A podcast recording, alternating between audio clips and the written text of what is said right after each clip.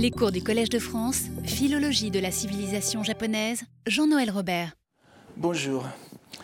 Alors nous allons aujourd'hui, comme vous le voyez, avec ce cours qui est consacré à l'hiver, nous rejoignons le cours naturel des saisons, puisque nous sommes en ce moment en hiver.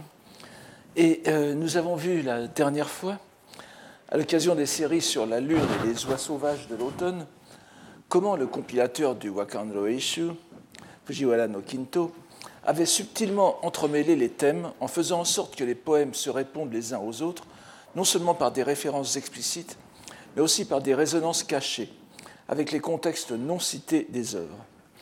Ces résonances cachées fournissent la ligne thématique qui réapparaît de loin en loin, un support sémantique qui se renforce au, fil des poèmes.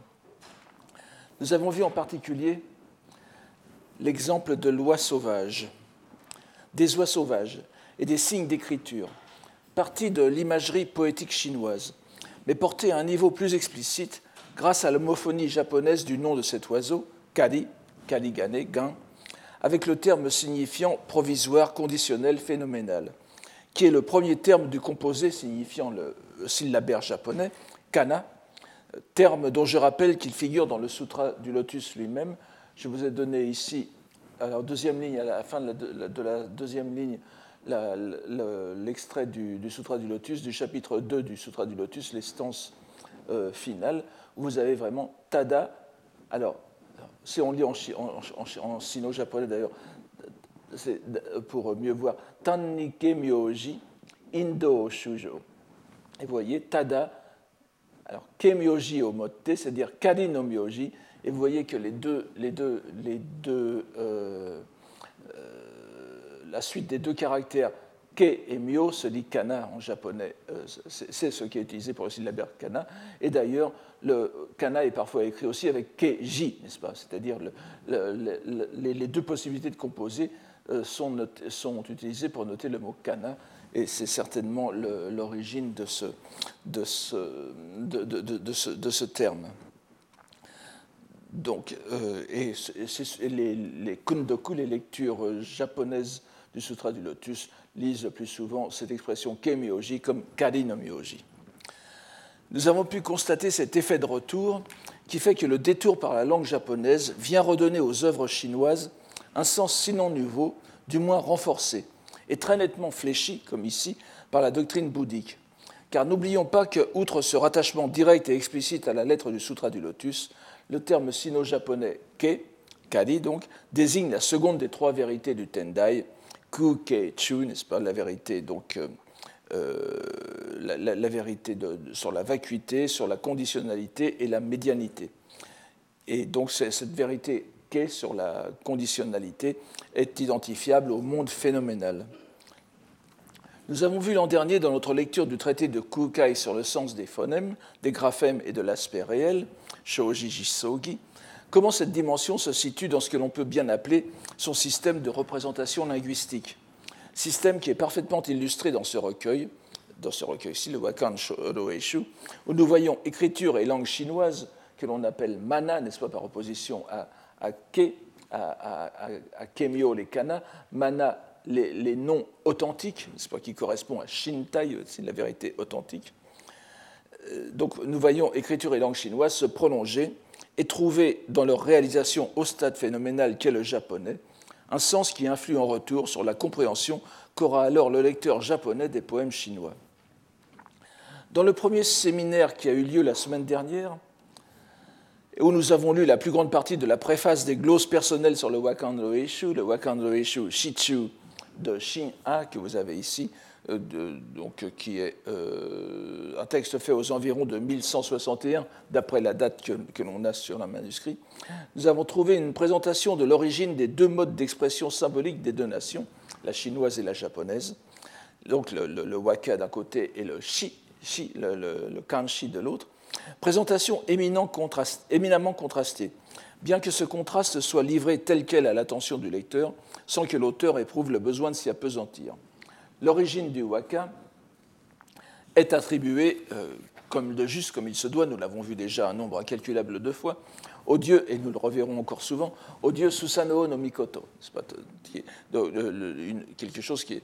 Le, premier waka est attesté à la fois dans le, le Kojiki et dans le Nihon Shoki, donc euh, tout au début du, du 8e siècle. Tandis que l'origine du quatrain de cinq pieds, le, Gogon Zeku, euh, ce n'est pas donné ici, mais vous, connaissez, n'est-ce pas, Gogon de, de, cinq syllabes, donné comme emblème de la poésie chinoise, est attribué, à, Li, Ling, Li Dio, que vous voyez ici aussi, général chinois du, du 1er siècle, contemporain du, du Su Wu que nous avons vu euh, l'an dernier, vous savez, ce Suwu et, et, le message transporté par les oies sauvages. Et lui aussi, Li s'était rallié, euh, alors plus, volontairement, semble-t-il, que Suwu, mais la question est toujours débattue. Simplement, les deux sont contrastés. Il y a une, iconographie chinoise très ancienne sur le, dialogue de Li Ling et Suwu, n'est-ce pas L'un restant chez les Xiongnu et euh, l'autre euh, rentrant finalement à la cour chinoise. Donc il n'est pas besoin d'épiloguer sur ce contraste, n'est-ce pas? Un dieu d'un côté, vous avez un, dieu d'un côté, un dieu du côté japonais, un dieu certes un peu remuant euh, dans la mythologie japonaise, et de l'autre, ce qu'il faut bien appeler un, traître, n'est-ce pas? Ce, ce, simple trait suffit à conférer à la poésie japonaise une légitimité suffisante aux lecteurs du pays, même si l'on imagine sans peine qu'elle n'impressionnerait que peu les Chinois s'ils en avaient eu connaissance. Mais nous comprenons mieux à travers euh, ce, contraste quelle peut être la fonction symbolique des waka qui viennent conclure les séries de poèmes de style chinois. Ils viennent conclure comme d'une voix céleste japonaise une suite de paroles et de poèmes venus de Chine ou modelés sur la langue chinoise. Cela est à mettre en rapport avec la postface de Jiang que nous avons vue euh, au premier cours, euh, qui a été citée tout, au début donc, postface certes bien postérieure au Wakan Roeishu, et qui fut écrite à la suite d'une centurie de poèmes japonais faite par Jien à partir du Hakushi Monju, donc l'anthologie de Pochuyi. Nous allons voir aujourd'hui, dans la quatrième saison, l'hiver donc, euh, des exemples de cette procession langagière qui révèlent en même temps que le fait de véhiculer des notions ou des messages pénétrés de doctrine bouddhique fait partie de cette procession dont l'effet est de rehausser le japonais au niveau d'une langue religieuse, sinon sacrée, tout en restant quand même très discrète. La matière est très riche. Nous avons déjà vu, avec les trois premières saisons, des exemples concrets d'enchaînement qui démontrent la façon dont Fujiwara no Kinto, joue, le compilateur, joue sur les diverses dimensions des poèmes, y compris, voire surtout, sur les parties non citées des poèmes chinois et sino-japonais, J'essaye de distinguer donc les poèmes chinois, c'est-à-dire les poèmes faits par Po Chuyi, euh, Yuan Zhen, etc., et de l'autre côté les poèmes sino-japonais, donc les poèmes composés en langue chinoise classique, mais par des euh, auteurs japonais. Et on peut, on peut comprendre les deux, les deux catégories sous le nom de poèmes de style chinois. C'est un expédient que j'utilise pour ce cours. Donc, euh, il joue sur les diverses dimensions des, poèmes afin de fournir une ligne thématique qu'il est relativement aisé de, suivre pour peu qu'on accepte de la remonter à travers à la fois l'exprimé et le non exprimé du recueil. Nous avons aussi vu et compris l'importance des waka, seules pièces poétiques, pratiquement les seules, données en leur intégralité dans le recueil, alors que les pièces de style chinois sont pour la plupart des, fragments, des citations. Et ces waka apparaissent comme des conclusions ou des points d'orgue, comme je l'ai déjà dit à deux reprises, au terme de chaque série. Avec ces exemples présents à l'esprit, il nous sera peut-être plus facile de survoler rapidement quelques enchaînements en en faisant remarquer que les points saillants, avant que de suivre plus en détail des séries qui nous paraîtront particulièrement significatives dans la suite de ce cours.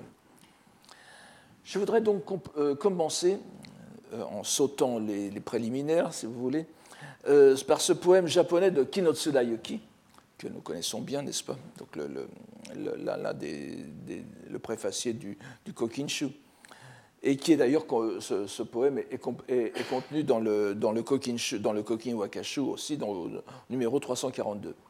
Donc il est, il, est, dans ce que j'appelle la, mini-série, c'est-à-dire une toute petite série à l'intérieur de, de, l'hiver, euh, consacré à Seibo. Seibo, que les Japonais lisent parfois aussi Saibo, mais qui, est une lecture mixte Kango. Il faudrait lire soit Saimu, soit Seibo, donc je propose la lecture Seibo, qui est la plus courante de toute façon. Seibo qui veut dire la, fin de l'année, qui composé qui peut s'entendre aussi de façon plus ou moins métaphorique, au sens de au soir des années, au soir de la vie, à la fin de la vie, en fin de vie, comme on dirait maintenant. Il reprend un, terme, le mot miroir, qui apparaît dans la citation précédente, celle qui précède celle de, de, de Yuki, donc la, citation euh, chinoise, euh, qui est de Pochuyi. Nous ne la donnons pas ici, mais c'est un distique où la poète donne une double comparaison.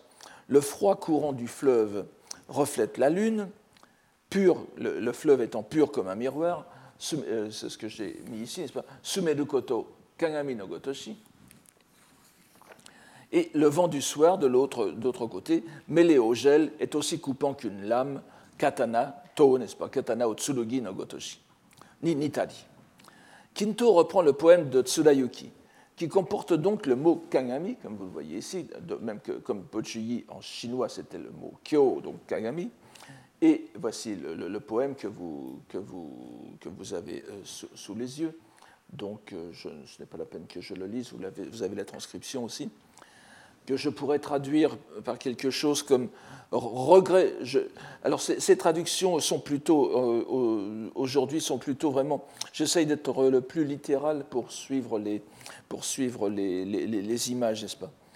Regret de voir ainsi Oshikumu Regret de voir ainsi passer l'année Yukutoshi, car en ce pur miroir Masukagami le, car reprend le homoeba, n'est-ce pas? Car en ce, pur, miroir, le reflet même que j'aperçois me fait penser au crépuscule. Kudenu to homoeba, ça me fait penser que l'année est finie et la vie euh, est au soir. On comprend sans peine le double niveau du poème. Je le redis d'un trait. Regret de voir ainsi passer l'année, car en ce pur miroir, le reflet même que j'aperçois me fait penser au crépuscule.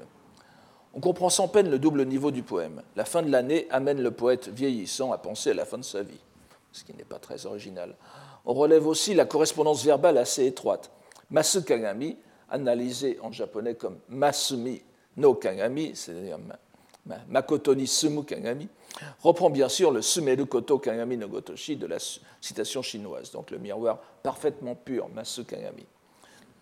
Le, miroir, au-delà des métaphores bien connues sur le miroir de l'esprit, tels que les poèmes, ou de la pensée, n'est-ce pas Shinkyo, Kokoro no Kagami, tels que les poèmes zen les ont divulgués jusqu'en Occident, ce, miroir donc se retrouve souvent dans les poèmes à thème bouddhique comme révélateur de l'aspect phénoménal, tel que peut le découvrir quiconque s'y observe.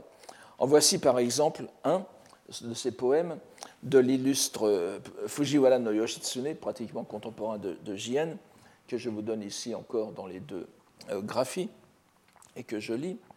Le reflet que je voyais chaque matin en mon miroir, Kagami no Eni, comme il demeurait ce reflet en un vain monde, en un vain monde.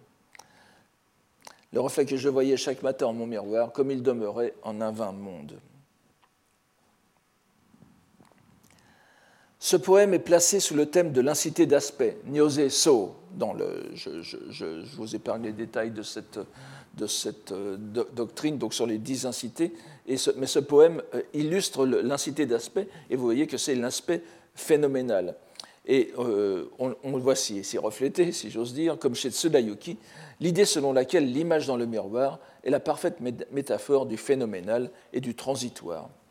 On voit combien ce thème est lié au concept d'impermanence, Mujo, qu'il est l'un des motifs les plus facilement discernables du recueil de euh, Fujiwara no Kinto. Motif qui est bien sûr étroitement lié à la doctrine bouddhique. Mais nous allons voir que ce n'est pas le seul thème qui peut se ramener au bouddhisme, en observant la façon dont une série relativement longue de dix poèmes ce qui est quand même assez long dans le Wakano Eshu. Vous, avez, nous avons vu qu'en général, vous avez deux, deux, deux n'est-ce pas? Enfin, ça, évolue autour de deux citations chinoises, deux citations sino-japonaises, deux, citations, deux poèmes japonais, parfois deux, deux, trois. Et, il, est, rare que, l'on ait, comme ici, euh, jusqu'à dix poèmes c'est tout à fait singulier. Donc qui évolue bien sûr du chinois et du sino-japonais au japonais et au waka. Cette série a pour thème la neige, c'est pas étonnant, l'hiver, et commence par une citation d'un poème de Xieguan, chacun en japonais, dont on ne sait que peu de choses, sinon qu'il vécut sans doute à la fin de la dynastie Tang, dans la seconde moitié du IXe siècle, donc euh, postérieure à euh. La citation est tirée d'un poème consacré à la, couleur blanche. Le, titre à la dernière ligne, n'est-ce pas euh, Hakufu ou Shironofu, dont on ne possède pas le texte entier. Je vous donne donc ici la transcription et les caractères. Je vous lis simplement la, ma, traduction. Vous voyez que euh, les, deux lignes commencent par le complément de temps, Akatsuki Yoru, n'est-ce pas? Donc, c'est, et, deux, comparaisons sont menées sur, chacun des deux vers. À l'aube, quand j'entre au jardin de Liang, la neige recouvre les montagnes. Au soir, quand je monte au pavillon du duc Yu, la lune brille sur mille lieues. N'entrons pas dans les allusions euh, chinoises dont se délectent les commentateurs anciens et modernes. Je vous ai déjà dit que les commentateurs s'attachent principalement à expliciter la lettre de ces, euh, de ces, de ces poèmes et, pas le, contexte ni les relations entre les différents poèmes, ce qui est un peu frustrant. Et ne retenons que l'image d'ensemble, soutenue par le titre du poème. Par-delà la neige, c'est l'omniprésence de la couleur blanche qui est célébrée. Pas la neige, vous voyez. Et nous allons voir que ce thème ainsi annoncé sera repris et d'une certaine façon accompli dans le dernier poème en japonais. À partir de cette ligne directrice, nous pouvons voir plus rapidement les pièces qui mènent à la conclusion. Donc la, couleur, blanche qui est ici euh, donnée par la, euh, à la fois fait penser, euh, fait songer à la neige d'un côté et à la lune de l'autre, la couleur blanche argentée de la lune. C'est la réalisation, d'un principe abstrait sur deux, choses concrètes mais qui sont à la fois euh, imaginés par le poème. Le poète, puisqu'il s'agit de, réminiscences historiques. La seconde citation est de Po Chui, extraite d'un poème de 20 vers adressé à son ami Yuan Zhen. Il est donc assez long, même très long pour un poème chinois. Mais nous allons en voir un tout à l'heure encore plus long de Michizane, mais c'est une autre histoire. Mais dans la partie non, euh, citée ici, nous trouvons un vers très, très suggestif. Euh, c'est celui qui est donné entre parenthèses ici, n'est-ce pas? Vous voyez que. Alors, Heime veut dire à l'aube, Sansetsu, n'est-ce pas? Yamano, Yamano Yuki, Sansetsu no Shiroki Koto, Moko Nari. Euh, c'est Moko Nari. Donc, à l'aube, la neige sur les monts se confond en blancheur ou le terme de confusion, les deux derniers caractères, moko en japonais, moru en chinois, donc ce, ce, ce hors-texte, qui n'est pas dans le, recueil, de, dans le Wakan no Eishu, ce hors-texte annonce aussi la conclusion. Et vous voyez qu'il faut aller chercher hors de ce qui est donné dans le recueil même pour trouver le thème, le thème fondamental qui est derrière la neige, c'est la confusion des sens. Il faut, donc les, connaisseurs le connaissent, le, comprendront, mais, mais pas, le lecteur qui ne prend que l'enchaînement explicite. La citation, dans sa description éthérée de la nature, laisse, la citation qui est donnée ici, laisse de côté tous les signes de présence humaine qui sont si importants dans le poème original de, euh, de, Nous retrouverons la même chose tout à l'heure ces, poèmes vont bien plus loin que la, simple description euh, miniarde, pourrait-on dire, de, la nature. Il y a une dimension sociale qui est ici gommée. Alors, voyons cette citation, n'est-ce pas, qui est ici, donc, de la voie lactée, la poudre, c'est Suna, n'est-ce pas, Isago en, lecture plus, littéraire, de la voie lactée, la poudre argentée, puisque Gin, n'est-ce pas, nos, euh, Isago, inonde Minagiru déborde sur 3000 lieues. Du mont des pruniers, Baere, du mont des pruniers, les fleurs se déploient sur 10 000 arbres. Littéralement 10 000 troncs, mais ce n'est pas très joli en poésie. Sur cette citation aussi, nous en resterons à cette image. Dans ce poème consacré à la neige, et qui, doit donc être lu à la lumière de l'adjectif moru, moko, mokotari, euh, mono, le flou de la perception fait que la neige est vue comme poussière tombée de la voie lactée et comme fleurs de prunier qui s'épanouissent.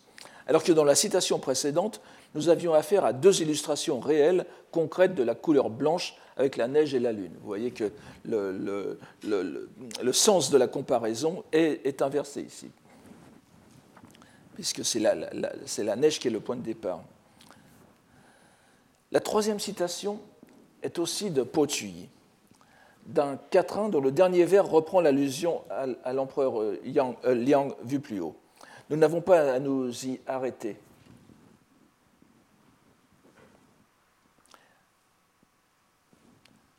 Mais euh, voyez, alors excusez-moi, je crois que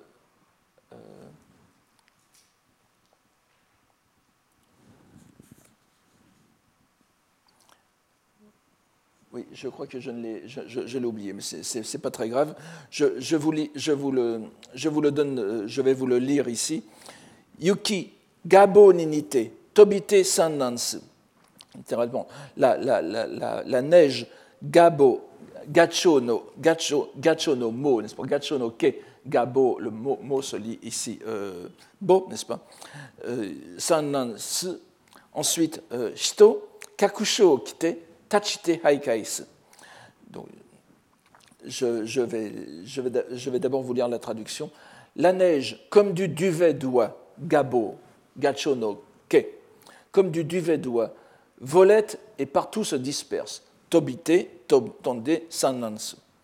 Les gens, shito, couverts, n'est-ce pas, kiru, kaburu, n'est-ce pas, les, gens couverts d'un manteau, d'un manteau de, de, plumes de grue, d'un manteau de, plumes de, oui, de, grue, de kaku, n'est-ce pas, tsuru. Donc tsuru no, ki, no, tsuru no koromo kite, tachite, dressé. Évidemment, le, verbe tatsu ici évoque les, les, les, grues, n'est-ce pas, et haikai. Les gens perdus dans la neige, n'est-ce pas, sont, font penser à des grues qui, euh, qui se promènent le long euh, des, des grèves. Donc je suis désolé, le, texte n'est pas là. La, neige donc est comparée, est comparée en elle-même à du duvet d'eau apporté par le vent. Et elle part les humains d'un manteau aussi blanc que le plumage des grues. Affublés de cette parure, les gens ressemblent d'autant plus à ces volatiles qui vont et viennent sur la grève. Après ces trois citations de poèmes chinois, nous abordons à présent une suite de quatre citations sino-japonaises ce qui est plutôt rare dans le recueil, comme je l'ai dit tout à l'heure. La première est extraite d'un fou, donc ce, genre poétique dont, nous avons vu, euh, dont nous avons vu quelques exemples, et qui est parfois euh, traduit par rhapsodie par les anglo-saxons. Donc c'est un, texte en prose rimée, un genre assez difficile pour les Japonais, mais qui fut largement cultivé pendant la période de Heian. Il est conservé celui-ci dans le Honsho Monzui, dont nous avons déjà vu la grande anthologie de des, poèmes et des, textes en, sino-japonais, justement pratiquement, euh, enfin pas, très loin du Wakam euh. Et celui-ci est l'œuvre de Kino Haseo, mort en 912, poète bien représenté dans le Wakan Roeshu et qui est un disciple de, Sugawara no Michizane. Il fut docteur ès lettres et suivi le cursus honorum euh, universitaire, pour ainsi dire, du Daigakurio, en se voyant aussi confier le soin de compiler le second recueil de des poèmes de Michizane. Donc c'est quelqu'un qui est euh, vraiment au cœur de la vie euh, poétique sino-japonaise. Nous serons ici encore obligés de sacrifier le contexte, le contexte de cette rhapsodie, consacrée à la neige de printemps, ainsi que vous le voyez, Haru no Yuki, ce qui est un nouvel exemple du décalage temporel auquel se livre souvent le compilateur pour les besoins de son propos, souvent non explicités. Ici, c'est le printemps, mais nous sommes dans la section de l'hiver. Le texte, qui joue sur le caractère ambigu d'un paysage de printemps couvert de neige hivernale, mais cependant pas aussi envahissante qu'elle l'eût été en hiver, puisqu'il est dit par ailleurs, ça n'apparaît pas ici, qu'elle a à peine un pied de profondeur. Mais euh, vous verrez que c'est un détail qui réapparaît. Donc ce, texte peut déjà en ce sens être considéré comme prolongeant l'atmosphère de confusion suscitée par les premiers poèmes. Mais nous voyons de plus que le passage choisi par Quinto est aussi dans la droite ligne des précédents, avec une série de comparaisons que l'on peut aussi considérer comme des confusions. Faudra revenir là-dessus, mais alors voici, je vous donne les deux. Adoiwa, le, second, la seconde ligne commence par le caractère mata, mais qu'on lit ici Adoiwa. On aurait pu le lire mata d'ailleurs, ça n'aurait pas euh, fait grande différence. Alors, la, neige, disons, l'activité de la neige est divisée en deux, avec les deux parties du poème. Une partie de la neige portée par le vent ne reviendra plus, Kaeraz, tel le battement d'ailes d'un vol de grue la première partie, donc, euh, la, neige qui s'envole fait penser aux au grues. Et une autre encore, Adoiwa, n'est-ce pas, subsiste à la clarté du jour. Hare ni nao no koru, n'est-ce pas? Hare ni natalité, donc la, la, clarté, la lumière du soleil, nao no, koru, elle reste encore, elle demeure, elle ne, c'est pas comme l'autre Kaerazu qui est parti sans retour. Et on se demande, Utago, Utagaraku, n'est-ce pas? On se demande si c'est un tissu de duvet de renard. Alors la neige qui s'envole, emportée par le vent, est donc comparée aux grues qui partent en migration, tandis que celle qui s'accumule et subsiste malgré le soleil évoque chez le, poète une fourrure faite du poil blanc des aisselles de renard. Mais c'est un peu difficile de traduire dans un poème, de parler des aisselles même de renard dans un, dans un poème, c'est pour ça que je l'ai euh, supprimé. Mais vous voyez bien, encore une fois, c'est à la fois une comparaison, mais vous avez Utagao, n'est-ce pas? Utago Raku, vous vous souvenez de, vous souvenez de, de ce poème de Lippo, n'est-ce pas, sur Seiyashi, les pensées par une nuit tranquille, où il voit le reflet de la lune au pied de son lit, et il se demande, Utagao, il se, demande si ce n'est pas du givre, shimo. Donc c'est à la fois confusion, comparaison et confusion. La citation suivante, la cinquième de la série, et la seconde euh, sino-japonaise, est d'un poème attribué à l'empereur Murakami, euh, donc euh, mort en 967, qui a, semble-t-il, ce poème disparu par ailleurs. Tiré d'un poème intitulé Première neige au bord de l'étang, on y retrouve des élaborations d'images voisines sur les effets de la neige. L'un est d'ordre physique et l'autre, ou plutôt optique, et l'autre psychologique. Ce Tsubasawa, Gun etaru ni itari.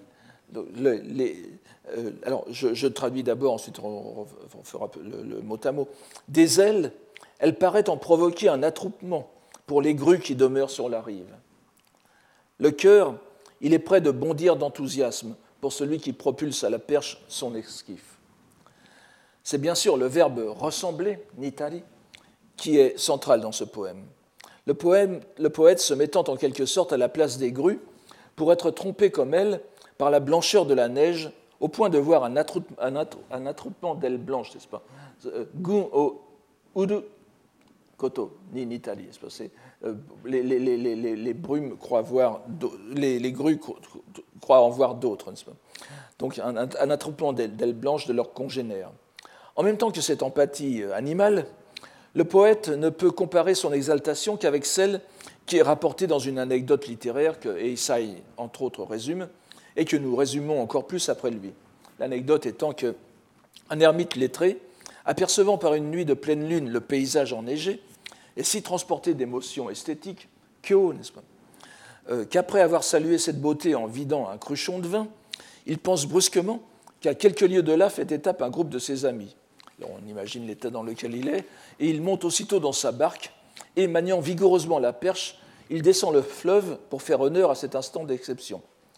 Las, lorsqu'il arrive, le jour commence à poindre, et l'enthousiasme s'éteint, sans doute en même temps que les effets du vin, si bien qu'il s'en retourne sans même avoir rencontré ses amis, dont il était pourtant arrivé tout près. C'est un, modèle d'anecdote littéraire, érémitique et littéraire euh, qu'on retrouve assez fréquemment dans la littérature chinoise. Nous retrouvons ici ce rappel constant du, besoin qu'a le poète, en Chine comme au Japon, et dans tout l'extrême-orient sinisé, de partager son émotion avec un ou plusieurs compagnons. Et nous avons déjà vu que la Lune est la médiatrice de cette rencontre de sentiments lorsque la séparation physique empêche la communion. La sixième citation, la troisième sino-japonaise, est de Sugawara no Michizane, extraite d'un huitin intitulé Face à la neige dans un gîte. Alors, Kakkyo, n'est-ce pas? Kakkyo, mais c'est Kakkyo ou Kaksha euh, Yuki Nimukao. Il est conservé dans le, recueil de, de Michizane, le Kanke Bunso.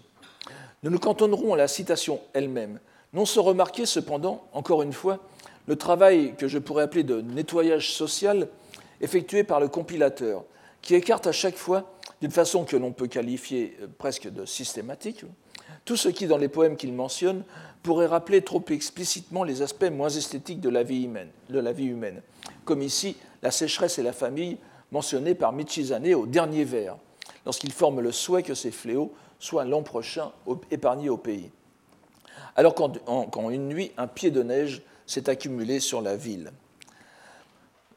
Il ne faut pas euh, en tenir exclusivement rigueur à Quinto, puisque comme on l'a vu, la plupart de ces citations étaient des citations trouvées sur des éventails, des paravents, n'est-ce pas? Des paravents plutôt que des éventails. Et il y avait eu déjà un tri euh, tout à fait orienté qui s'était fait avant lui. Et lui est, euh, semble-t-il, l'un des, l'un des, la, source principale de ces citations, c'est celles qui sont recueillies en témoignage de popularité, donc dans, dans, les, divers supports d'écriture de, calligraphie. Il faudrait malgré tout rappeler, pour ce qui concerne le sous-texte, que l'un des vers, euh, que l'un des vers, qui est, celui que je donne ici, n'est-ce pas Alors, Odorokite Ginpun Omite, ou Omiruni, Boshini Mitsu. Étonné, je regarde la poudre d'argent qui recouvre les toits de chaume. Et vous remarquez le pied, un, pied de neige, n'est-ce pas? Yuki Ishaku rappelle le poème, le poème chinois qui, n'est pas le, vers qui n'est pas donné dans le poème chinois de tout à l'heure aussi. Vous voyez encore une fois le, courant souterrain de, correspondance que nous avons ici. Donc, étonné, je regarde la poudre d'argent qui recouvre les toits de chaume. Et évidemment, ce vers rappelle directement le sable argenté de la Voie lactée, n'est-ce pas? Gingan o Isago, que nous avons vu tout à l'heure de Pochuyi. Et la citation est ici. Debout au bord du jardin, il est en train de contempler, ma tête prend le plumage de la grue.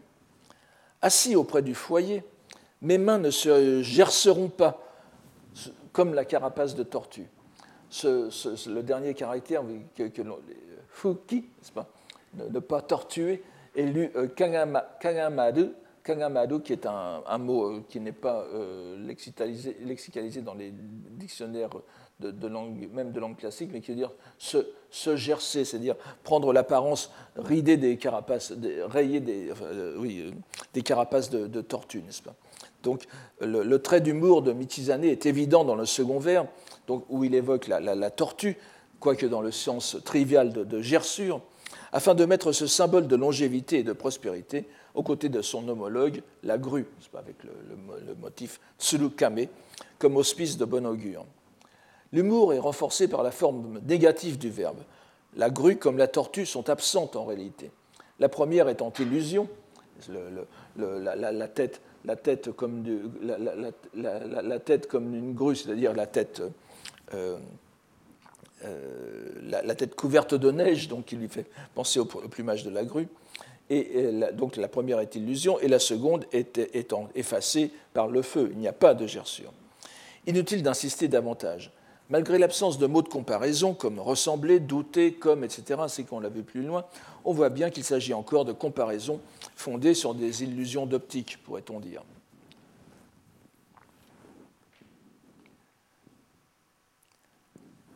avec les vers suivants, septième citation, et la quatrième sino-japonaise, donc septième citation de style chinois, nous retournons aux concubines célèbres, dont nous avons déjà vu plusieurs exemples dans les différents précédents cours, en même temps que nous, effectuons une sorte de chiasme de saison, puisque le personnage de la favorite Ban, Ban n'est-ce pas, Han, Han, en japonais, qui est morte en 6 après Jésus-Christ dans la, première dynastie Han, et qui avait perdu l'affection impériale au profit d'une autre. Donc ce personnage avait déjà été mentionné dans un poème d'été du Wakan no Nous ne l'avons pas vu, alors que celui-ci, comme allusion littéraire d'origine, se réfère à l'automne. Cela n'est pas très important. Ce qu'il est pour l'enchaînement des images et des idées, c'est que déjà dans, ce, le poème fait, euh, euh, qui est attribué à, à Pan Cheyu, à la concubine Pan, euh, le poème intitulé Enka, Enka Ko, n'est-ce pas, le, chant du ressentiment, Urami no Uta, nous trouvons une suite de comparaisons que je vous donne ici. Je vous donne simplement les, donc la troisième, la troisième ligne, n'est-ce pas? Une ligne de comparaison qui est fraîche et pure comme le givre et la neige, ronde comme la, la lune, pas? Qui est une description de, son, de son physique. Et euh, expressions qui sont condensées dans l'expression japonaise Dansetsu no Ogi, donc l'éventail rond comme la lune, blanc comme la neige, devenu métonymie de la ban, si l'on peut dire. À cet amas de rappels vient s'en ajouter un autre, que nous verrons après avoir traduit la citation. Non sans avoir rappelé, encore une fois, qu'elle provient d'un poème qui ne nous est pas parvenu en entier, de Tachibana no Aritsuna, euh, brillant lettré du Xe siècle, qui eut pour disciple l'illustre Minamoto no Shitago, que nous avons déjà évoqué. Devenu religieux de l'école Tendai, il prit le nom de Songyo, que vous avez en, dernier, à, la, dernière ligne.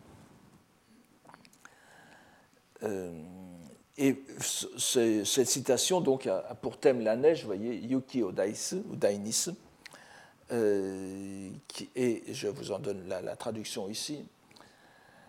La couleur de l'éventail d'automne au gynécée de la dame Ban, le son du coteau nocturne à la tour du, roi de Chu. Le second vers fait allusion à un roi des royaumes combattants réputé pour son talent à la cithare chinoise, le Qin, le koto. Nous ferons une brève synthèse des commentaires anciens japonais pour dire simplement que parmi les airs où ce roi excellait, il en était, un du nom de tourbillon de neige, Kaisetsu, n'est-ce pas, Meguru Yuki, Kaisetsu no Kyoku, si bien que la neige qui tombe sous les yeux du poète lui fait entendre l'air que le roi jouait autrefois sur la tour de l'orchidée Rantai Ranno Tena. la neige évoque ici certes des souvenirs historiques, mais aussi une confusion d'essence, couleur et audition, encore que certains commentateurs modernes laissent entendre que c'est le bruit soyeux de la neige glissant des feuilles qui puisse suggérer le coteau. Mais euh, les commentateurs anciens ne semblent pas le, dire. Nous voici arrivés au terme de, l'enchaînement chinois et sino-japonais euh, sur la neige. Nous avons vu que par-delà le simple motif météorologique, le compilateur a soigneusement agencé les vers de façon à suggérer non seulement des comparaisons poétiques qui se mêlent aux souvenirs historiques, tous chinois d'ailleurs, ce qui est important pour la suite immédiate de la série, mais aussi de véritables illusions d'optique. La neige est certes l'éventail, le chant du coteau, mais aussi le plumage des grues, qui peut tromper jusqu'aux autres oiseaux, la clarté lunaire, la fourrure du renard, la poussière d'étoiles. On le comprend donc bien, Quinto ne veut pas distinguer entre comparaison et confusion. Cet, esprit de confusion, de confusion des sens, et il faut encore garder en mémoire le mot descriptif, moko, en hors texte dans le poème de Pochuyi, comme nous avons vu plus haut, que le lecteur est invité à présent à lire les trois poèmes japonais qui closent la série sur la neige. Et nous allons voir que leur choix n'est pas anodin. Le premier est conservé dans le recueil des glanures poétiques, Shui Wakashu, dans la rubrique de l'hiver cette fois, et est l'œuvre de Minamoto no Kage Akira, dont nous savons fort peu de choses, sinon que six de ses poèmes sont conservés dans cette anthologie, et euh, un dans le Shinkokinshu. Si son poème, on va le voir, est plutôt léger, sa place est significative, en premier. Je vous le lis, je vous lis la traduction.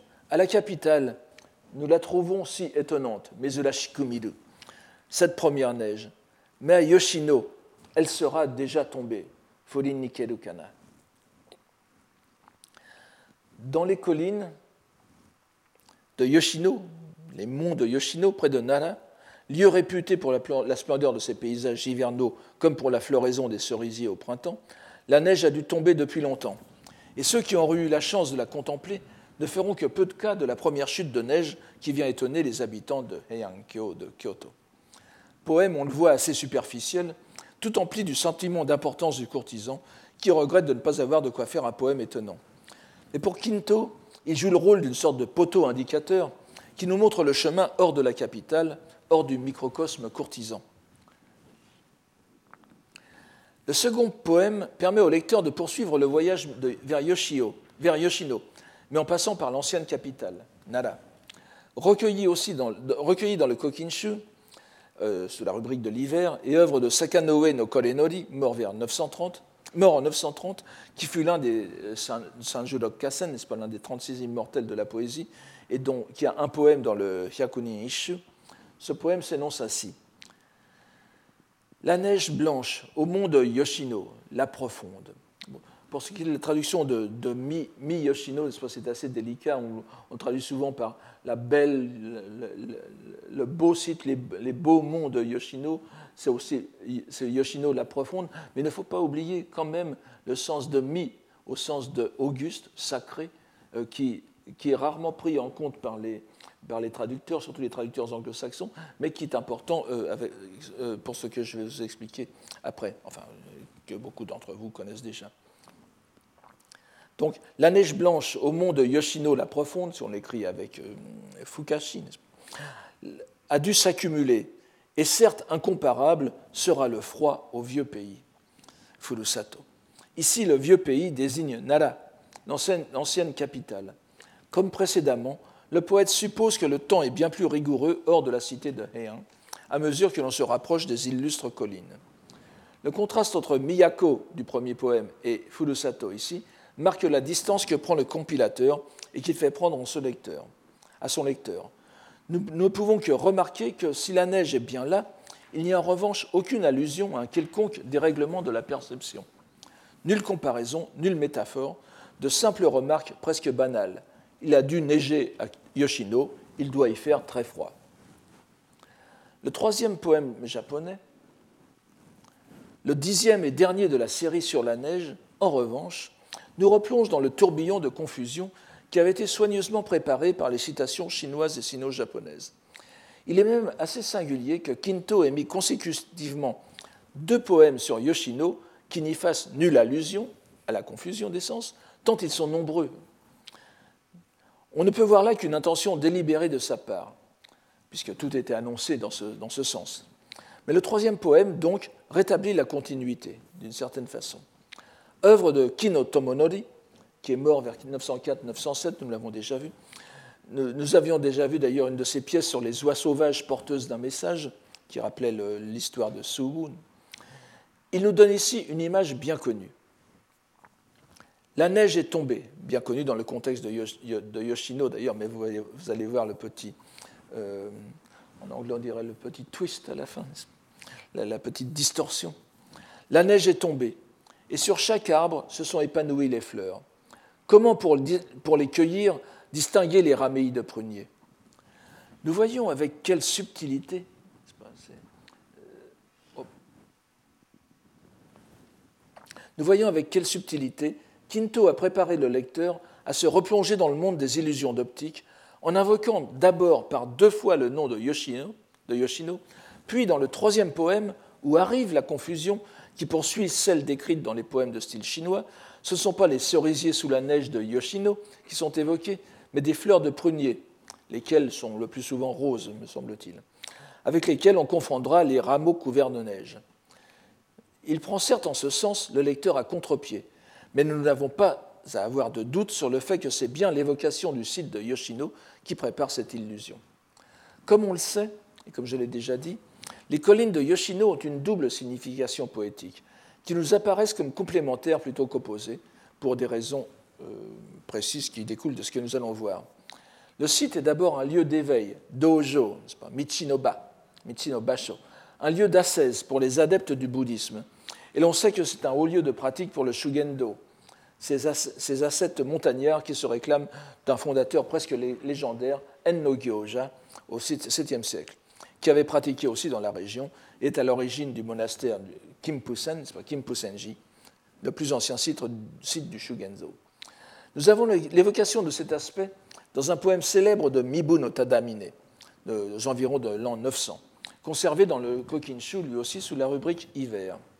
Le voici, n'est-ce pas? Et Mi Yoshino, qu'on pourrait peut-être ici traduire justement par l'Auguste Yoshino, voire Yoshino la Sainte, se frayant un chemin dans la neige blanche des monts de Yoshino, celui qui est parti depuis n'a donné nulle nouvelle. C'est aussi par conséquence le lieu loin du monde où l'on rêve de s'isoler, comme dans cet autre poème du Kokinshu, d'auteur inconnu. Je ne vous donne pas les transcriptions, elles sont très simples. Enfin, Miyoshino no Yamano Anatani Yadomogana Yono Ukitokino Kakudenga, Kakudenga Nisem. Si je pouvais, par-delà les monts de Yoshino, Jité, faire mon gîte, Yado, des vicissitudes du temps, Ukiyo, Yono, Ukitoki, des vicissitudes du temps, j'en ferai mon refuge. Si je pouvais, par-delà les monts de Yoshino Jité, des vicissitudes du temps, j'en ferai mon refuge. Il faudrait d'ailleurs lire toute la série de poèmes de cette sous-rubrique consacrée au retrait du monde, dans le Kokinshu. Parce que c'est un lieu de pratique et d'éveil, Yoshino donne aussi à celui qui le contemple, qui les contemple, les monts, l'occasion de s'y adonner à une expérience qui est à la fois révélatrice de la nature du monde phénoménal et de la nature de l'esprit éveillé.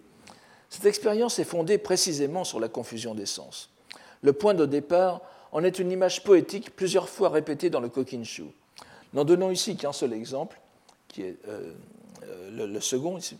Dans la rubrique Printemps, un poème de ce même Kino Tomonori, justement celui que nous venons de voir, n'est-ce pas, comme le dernier de la, de la série euh, sur la neige de, du Wakan de Roeishu. Donc, ce, même Tomonori parle ici de Yoshino. Au mont Altier de Yoshino, mi-Yoshino, je trouve, ici, Altier. Au mont Altier de, Yoshino. Elles y sont, elles y sont écloses, sakedo, les fleurs de cerisier, sakudabana. Yukikato no mizu, ayamata dekedu. Alors là, vous avez vraiment ayamatsu, n'est-ce pas, se tromper. Yukikato no mizu, tonomizo, ayamata dekedu, ayamachinu, pas? Donc, au nom altier de Yoshino, elles y sont écloses, les fleurs de cerisier. Et moi, qui les ait prises pour la neige qui tombe. Vous voyez, dans le, poème 60 du Kokinshu.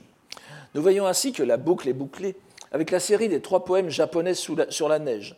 Le dernier poème de Tomonori, bien qu'il ne concerne pas explicitement Yoshino, ne peut qu'être relié à celui-ci par le lecteur averti. Il ne peut s'agir d'une coïncidence, d'autant plus qu'il s'agit du premier euh, poème sur Yoshino qui euh, survient dans le Kokinshu. Quant à la leçon bouddhique de cette confusion des sens, elle, est qu'elle ne peut mener qu'à la réalisation de la nature du monde, et donc à l'éveil. Cette leçon sera tirée plus tard par Jien, c'est le dernier poème que je vous donne ici, dans, euh, ce, poème, euh, qui est la, comprise dans les, poèmes sur les dix incités de Jien, je ne reviens pas sur ce texte, les voici donc. Yoshinoyama, Kumoka Hanakato, Nagamekemo. Ensuite, Yosome wa Kokoro Narikeri. Il y a quelques petits problèmes textuels. Je prends ici euh, ce qui me semble la, meilleure lecture plutôt que Kokoro wa Onaji Kokoro Narikeri, qui serait quand même bien maladroit. Et je préfère donc la lecture Yosome wa Kokoro Narikeri. On comprend pourquoi l'hésitation de la, de la, tradition textuelle, parce que le, sens de Yosome est ici un peu, un peu, particulier, mais il est bien attesté dans les, dans les, dans, dans les dictionnaires anciens. Alors, aux collines de Yoshino, on aura pu contempler des nuages ou des fleurs, en se demandant si ce sont des nuages ou des fleurs. Donc, aux collines de Yoshino, on aura pu contempler des nuages ou des fleurs. Dans la diversité des regards, c'est un cœur identique. Yosome, diversité des regards. Notre moine affirme ici l'unicité noétique, la pensée ou conscience universelle qui est au-delà de la diversité phénoménale. Cela ne nous étonnera pas après notre lecture du traité de Kukai, qui ne pas autre chose, et nous permet de comprendre pourquoi cette confusion des sens est elle-même libératrice, car la contemplation poétique et de même efficacité que la contemplation bouddhique, Utanomichi et Hotokenomichi. Nous n'irons pas plus loin dans l'élucidation de cette série sur la neige, mais je pense que l'on a vu comment les citations de style chinois préparent soigneusement la conclusion qui est donnée par les poèmes japonais, eux-mêmes habilement gradués, à la fois exprimant et soustrayant, pour donner finalement un tout étroitement agencé que l'on peut lire et relire en découvrant à chaque fois de nouvelles facettes dans l'imbrication des poèmes, du vocabulaire et des allusions. Nous ne pouvons quitter cette dernière rubrique sur l'hiver du premier livre de Wakando Eishu en omettant la toute dernière série, très brève, puisqu'elle ne comprend que quatre pièces, deux citations de style chinois et deux waka. Cette mini-série, si vous voulez me passer l'expression, est mise sous l'appellation de Butsumyo, les noms de Bouddha. Bouddha étant ici au pluriel. Cela fait allusion à un rituel bouddhique appelé Assemblée des noms de Bouddha, Butsumyoe, que l'on appelle encore parfois Sangé-e, n'est-ce pas? Sangé, Zangé en lecture plus, plus répandue, Sangé-e, l'assemblée de pénitence, qui est fondée sur la récitation du sutra intitulé, celui que vous avez ici, n'est-ce pas? Sudra des noms des 3000 Bouddhas des trois âges, le Sango Sanzen Butsu en trois volumes. Il y, en a plusieurs versions, les, plus répandues étant en quatre livres d'un côté et en douze livres de l'autre. Dans lequel est exposé que la récitation de cette litanie des noms de Bouddha du passé, du présent et du futur, effectuée chaque année, à la fin de chaque année, pendant une ou trois nuits, souvent trois nuits, surtout c'est la version en douze livres, à partir du 19e jour du 12e mois, permet d'effacer les péchés commis au long de l'année, péchés tsumi, je traduis tsumi par péché pour plusieurs raisons et, euh, sur lesquelles je ne m'étendrai pas ici, mais c'est, ça a la même fonction que le péché dans la tradition chrétienne. Il n'y a pas de raison d'essayer d'éviter le, mot. On peut comprendre donc que cette promesse d'effacer les péchés euh, suscite l'intérêt. Et cette cérémonie fut instituée au Japon aux environs de 830 au palais impérial. Il se propagea dans les provinces, dans les temples des provinces, pour se poursuivre jusqu'à la fin du Moyen Âge japonais, jusqu'à l'époque Muromachi et euh, légèrement au-delà. Étroitement lié au rite de fin d'année, il était judicieux de clore par son évocation le livre des quatre saisons. Mais de ce fait même, l'ensemble du livre gagne une coloration bouddhique dont nous avons déjà constaté la présence discrète mais indéniable. Il y aura lieu de se demander, d'ailleurs, vous voulez me pardonner cette marotte, mais elle va revenir de temps, à autre, euh, il faudra donc se demander si l'adjonction de cette série à la fin du premier livre nous permet de comprendre le petit mystère du, dernier sous-titre du recueil, qui est Haku, n'est-ce pas, Shido, mystère que nous avons déjà abordé dans la présentation générale, sur laquelle je reviendrai. La première des quatre citations est donc de Po extraite d'un quatrain intitulé Envoi plaisant, Tawamureni, qui n'est pas donné dans le titre ici, mais dans, le, titre le plus répandu, au lieu de Ken, le caractère Ken que vous avez au premier, vous avez Tawamure, n'est-ce pas, euh, en plaisanterie, par jeu. Envoi plaisant à un vieux moine qui exécute un rite avec les sutras. Kyo. La citation représente les deux premiers vers de ce quatrain un brasero pour l'encens. N'est-ce pas, Chido, un petit brasero. Une coupelle pour la lampe. Sa tête chenue, en pleine nuit, a récité le sutra des noms de Bouddha. Vous voyez que un seul brasero, une seule euh, coupelle pour faire, faire brûler la, lampe, ce n'est pas grand-chose. Et le dernier distique nous aide à comprendre pourquoi il s'agit d'un poème plaisant. Je le donne ici, n'est-ce pas? Isule no Toshinika. Euh, alors là, ici, vous avez quelque chose qui est, difficile à, traduire, en, à lire en, lecture japonaise. Euh, euh, il vaut mieux lire Injakusu, n'est-ce pas? Injakuseshi, euh, Shomon no Sake, Seimon no Sake. Alors, en quelle année boit-il le vin? Par ce gosier sonore. Seemon, c'est la, porte, sont les cordes vocales en quelque sorte, la, porte de la voix, n'est-ce pas? Donc euh, cette, litanie de, de nom de Bouddha sort par la, porte, par la porte de la voix, bien sûr, mais y entre aussi le vin. Et en quelle année Est-ce le vin de l'an 9 ou est-ce le vin de l'année euh, ancienne, n'est-ce pas? Toujours est-il, n'est-ce pas? Euh, Tachimachini Jokin, alors Imano Gotoshi, n'est-ce pas? Jokin Itadeba, donc, euh, quoi qu'il en soit, jusqu'à maintenant en tout cas, il n'est pas réveillé, de son ivresse. Euh, donc jusqu'à maintenant, il n'est pas réveillé de son ivresse. Le poète évoque donc avec affection le vieux moine qui s'évertue à exécuter son rituel avec un minimum d'apparat liturgique et malgré les vapeurs de l'alcool. La seconde citation est de euh, Sugawara no Michizane. Il s'agit d'un long poème de 44 vers de 7 pieds, intitulé Sur l'assemblée de pénitence, Sangé, que, que j'ai évoqué tout à l'heure. Nous n'aurons pas le temps de nous, y arrêter, bien sûr, puisque c'est très long pour un poème chinois, et encore plus pour un poème sino-japonais, encore qu'il y en ait euh, pas mal chez Michizane.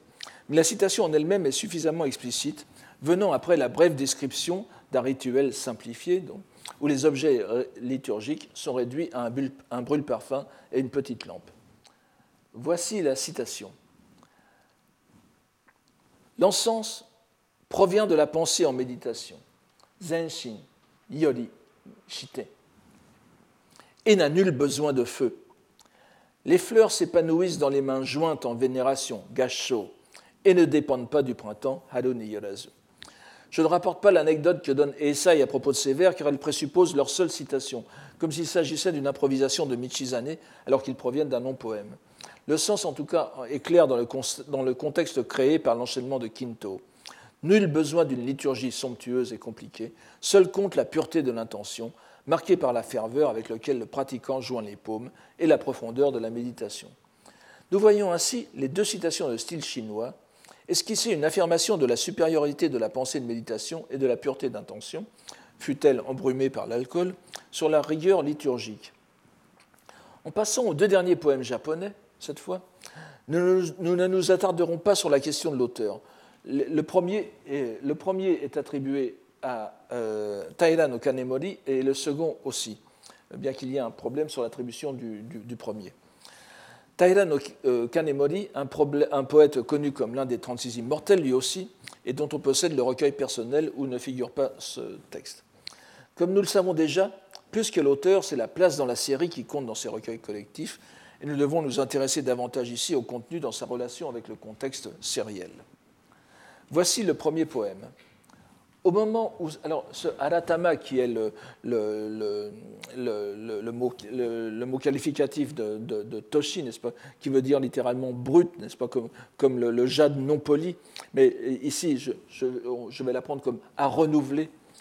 Au moment où s'achève l'année à renouveler, les péchés que j'aurais commis auront-ils disparu sans laisser de traces? Le ton légèrement sceptique que nous décelons dans ces vers vient résonner avec le ton plaisant des vers de Pochuy. Le poète n'est pas sûr que le rite, qui n'est pas euh, mentionné explicitement dans notre recueil, porte les fruits qu'il espère. Et enfin, le dernier poème, qui est conservé aussi dans les glanures poétiques et bien attribué à Kanemori, nous ramène par son contenu à notre point de départ, qui était le premier euh, waka de la rubrique hiver sous la rubrique Seibo. Vous vous souvenez, c'est le premier poème que j'ai euh, cité. Si je les compte, ce sont années qui viennent peser sur moi. Pourquoi se hâter à les accompagner et à les accueillir? Là aussi, le ton est désabusé. Pourquoi tout ce bruit pour les fêtes de fin d'année qui ne font que marquer l'avancée de l'âge? Cela fait écho au vers de Tsudayuki face à son miroir, que nous avons vu tout à l'heure, regret de voir ainsi passer l'année, car en ce pur miroir, le reflet même que j'aperçois me fait penser au crépuscule. Nous voyons donc que le ton bouddhique de cette brève série, frappée au nom de Bouddha, est plus que discret. Il est avant tout à discerner dans l'insistance, encore une fois, sur l'impermanence, comprise essentiellement comme le caractère éphémère de la vie humaine, plutôt que comme celle des entités en général. Il semble que certains commentateurs modernes s'appuient sur la mention des cheveux blancs dans la citation de Pojuyi pour, expliquer le titre de blanc de la dernière rubrique du recueil. J'ai déjà fait allusion. Ils invoquent aussi le caractère symétrique de la position des deux rubriques, donc Butsumio d'un côté et Haku de l'autre, chacune à la fin d'un des livres.